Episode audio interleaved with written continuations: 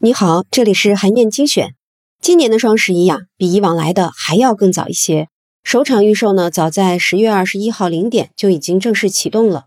网红主播李佳琦、薇娅等等啊，他们的直播间率先开始预热。双十一的第一份战报呢，也在当天出炉了。李佳琦以三十九亿的销售额位居当天的第一。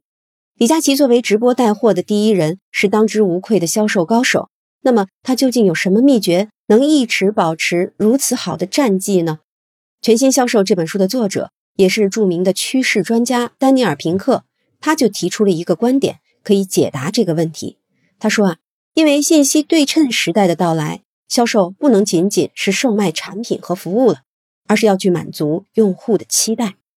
李佳琦在接受媒体采访的时候呢，他就说啊，自己以前很在乎直播观众的数量和产品的销量。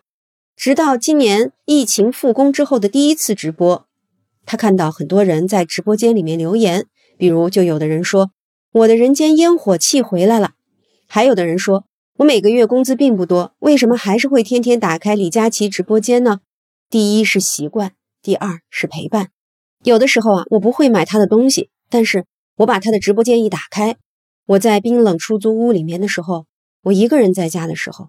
李佳琦的声音回荡在身边，就好像一个朋友陪着我。他吵闹的声音，直播间里的笑声，这些都能让我感觉到有人陪着我。就是看到这些留言，李佳琦改变了想法，他明白了自己做直播的更深层的意义，那就是他满足了用户对于陪伴的期待。这样一来，李佳琦直播间的价值就不仅仅是直播带货了，它本身呢就成为了一件具有独特价值的产品。所以他就把自己的直播间重新做了定位，那就是为用户提供爱与陪伴。李佳琦呢是自己发现了用户的期待，然后进一步明确了定位。除此之外呢，有的时候啊，一些产品价值是企业自己都没有注意到，但是呢被用户给挖掘出来了。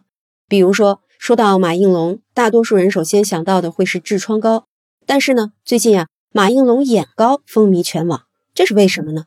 原来啊。有一些用户发现自己在用马应龙眼膏治疗眼睛的时候，黑眼圈居然也减轻了，居然有美容的效果。于是啊，他们就开始在各大社交媒体上热心的分享自己的发现。一时间啊，只要你输入了马应龙黑眼圈这样的关键字，立刻就会出现大量的相关网页。马应龙药业注意到了这个现象，就立刻成立了专门的研发团队。